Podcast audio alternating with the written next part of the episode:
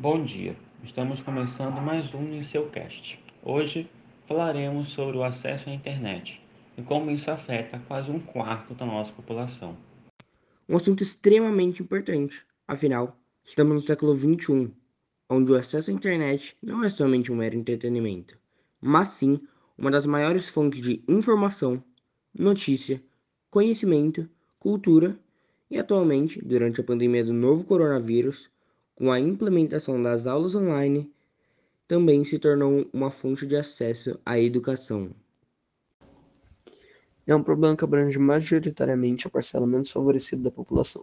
Segundo uma pesquisa do IBGE, a questão financeira é o principal fator, pois 43% dos alunos que não acessam é por não saberem utilizar, devido a não terem acesso regular. Em escolas privadas, mais de 98% dos alunos têm acesso, enquanto em escolas públicas 32% têm acesso apenas.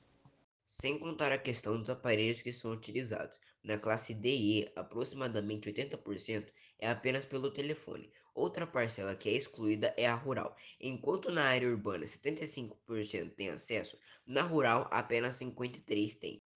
Outro problema são os malefícios que a internet causa pois apesar dela possuir muitos benefícios e nos ajudar em muitas coisas, ela também tem seus lados negativos, como a grande dependência que temos com ela.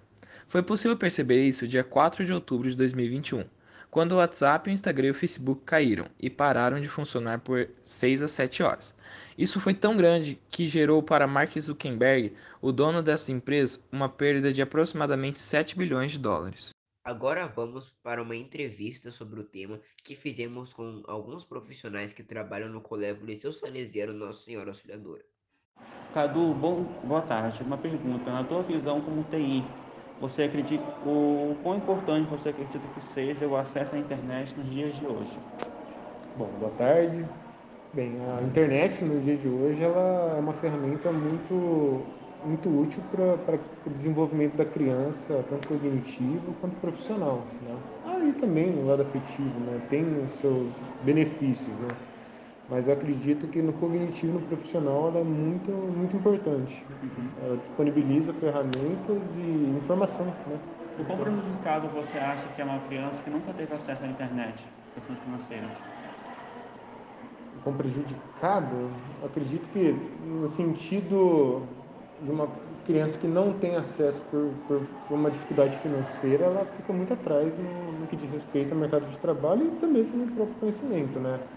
Boa parte do, do que é produzido hoje é feito de forma digital e se ela não tem esse meio para produzir isso, ela vai ficando defasada, tanto em linguagem quanto profissionalmente ela vai, ela vai sofrer. Você acredita que os jovens de hoje são muito dependentes, no mau sentido, é, da internet? Sim, sim. É. Hoje em dia a internet facilitou muito o acesso à informação. Só que não necessariamente o acesso à informação se traduz em conhecimento. É por isso que a gente tem escola ainda, né? Porque senão não ia nem precisar mais. Mas a gente precisa de pessoas que guiem esse, essa informação para construir, sim, de fato, um, um conhecimento real. Né? Entendi. Muito obrigado. Certinho? Aprendemos com essa pesquisa que muitas pessoas não têm acesso à internet e conseguimos enxergar muitas coisas que não são muito divulgadas.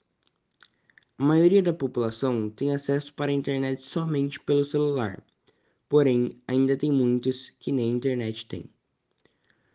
Foi possível perceber a grande desigualdade no Brasil que muitas vezes é encoberta.